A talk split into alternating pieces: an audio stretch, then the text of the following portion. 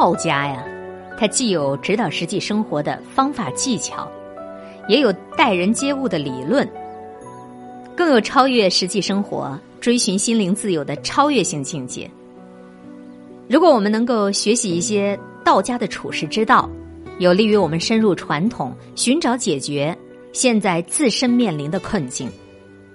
在如此浮躁的时代，学一点道家智慧，方便你活得更通透。《道德经》有云：“飘风不终朝，骤雨不终日。”说这狂风它刮不了一早晨，暴雨也下不了一整天，风雨无论多么来势汹涌，最终它都还是会停下来的。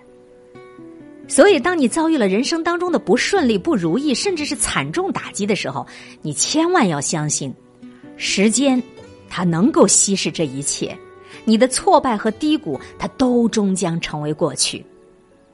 风雨后的天空更加美，彩虹也会出现。所以说，生活中出现的狂风暴雨，也许就是光明的前奏。《道德经》有云：“大丈夫处其厚。”不居其薄，处其实，不居其华。说这真正的大丈夫啊，保持着质朴醇厚的大道，不去做那些虚华无用的礼仪，行为忠厚朴实，摒弃那些浮华浅薄，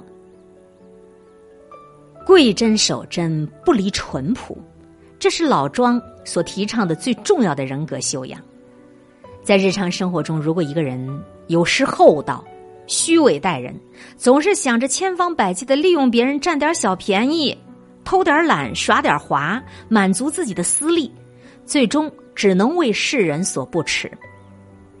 不居其薄，是要求我们信以为上、厚道做人；不居其华，是要求我们不要虚荣浮夸，要笃实立世。做到这两点，便能够站得更高，看得更远，成为有德之人。道德经有言：“慎终如始，则无败事。”谨慎行事，小心处事，从一而终，就不会有失败这一说。慎终如始，这听上去有多简单，做起来就有多困难。那如何才能在很多年的工作的苦乏之后？仍然像一个实习生一样富有干劲儿、富有热情呢？如何在荒废了学习多年之后，还能够像一个青少年一样对知识常怀探索的激情呢？间歇性的踌躇满志，持续性的混吃等死，这才是人生最大的悲哀。但是，仍然希望你尝试并坚持，做一个慎终如始之人。道德经说：“祸兮福所倚。”福兮祸所伏，你命中的福祸都是对立统一的关系，祸中有福，福中有祸，两者相倚相扶，并且在一定条件下相互转化。在现实生活中，当我们遇到福事的时候，仍然以平和的心态去对待，不能一味的沉迷于其中，将祸事变成福事，将福事变成祸事。同样的。情场失利，职场失意，也不必一味消沉。塞翁失马，焉知祸福？道德经有云：“天下难事必作于易，天下大事必作于细。”这困难的事都是从最容易开始做起的，那大事都是从最细小的事开始的。海尔的总裁张瑞明说过：“把简单的事做好就是不简单，伟大来自于平凡。”往往一个企业每天需要做的事，就是每天重复着所谓平凡的小事儿。得进一寸则进一寸，得进一尺便进一尺，不断累积，飞跃必来，突破随之，大事终成。最有智慧的人，总是会表现出豁达大度的样子；小有才气的人呢？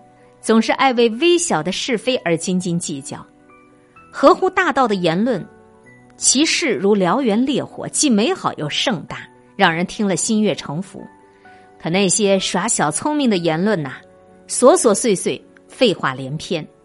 所以说，君子择善而交，方能受益多多呀。庄子有云：“人皆知有用之用，而莫知无用之用也。世上人都知道有用的用处，却不知道无用的用处。许多时候，我们都太过于功利，却不知道把无用之用当成活着的必备策略。木心先生就说：“无为也是一种为，不是一种无；同样的，无用也是一种用，而不是无。正是这些无用，使我们当中许多人成了有趣而且丰富的人。”凡人心显于山川，难于知天。世人，尤其是权贵之人，总是喜怒无常，他们真实的心思总是深深埋藏在虚假的表情后面，让人捉摸不透。了知人心比预测天象还困难呐！老天爷尚有春夏秋冬四时之序和昼夜更替之长，人心却实在是难测。这世上笑里藏刀的人不少，虚情假意的人更多。千万别以为别人当面对你热情就是真心相交的了，阴一套阳一套，内外相，这是太多人惯用的手段，要学会识别呀。其事欲深者，其天机浅。一个人欲望过度，则会相应的少些智慧和灵性。人活于世，每天都有各种各样的需求和欲望，这并不构成问题。可怕的是你的欲望太深，迷失了心智，一味追求而不懂节制，这样长久下去，人生的种种危机都会纷至沓来。歌德《浮士德》就明确说过：“能克制者，使能成事；不懂节制之人，终难成大事。”《道德经》有言。祸莫大于不知足，救莫大于欲得。说这个人间祸患痛苦的来源都是因为不知足，灾难险恶的来源都是因为贪欲过分了。当今世界，很多时候我们迷茫、痛苦、焦躁，就是因为我们心中的欲望太多。其实并不是你命途多舛、生活困难。而是因为你自身的不知足，导致你迷失了方向，从而失去了感知幸福的能力。你有多大的金刚钻，你就要去揽多少瓷器活不能贪得无厌，要根据自己的实际能力。哲学家伊壁鸠鲁说：“谁不知足，谁就会不幸福。”不必要把有限的时间精力都放在追逐身外之物方面，那钱是赚不完的。向上走的通道是没有尽头的。清心寡欲，清心得从容，寡欲则多寿。知足常乐，所谓幸福，方能不请自来。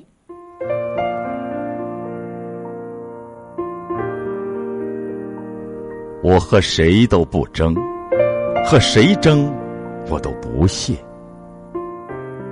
我爱大自然，其次就是艺术。我双手烤着生命之火取暖，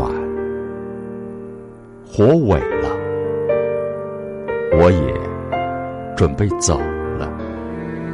最爱九零九，一切刚刚好。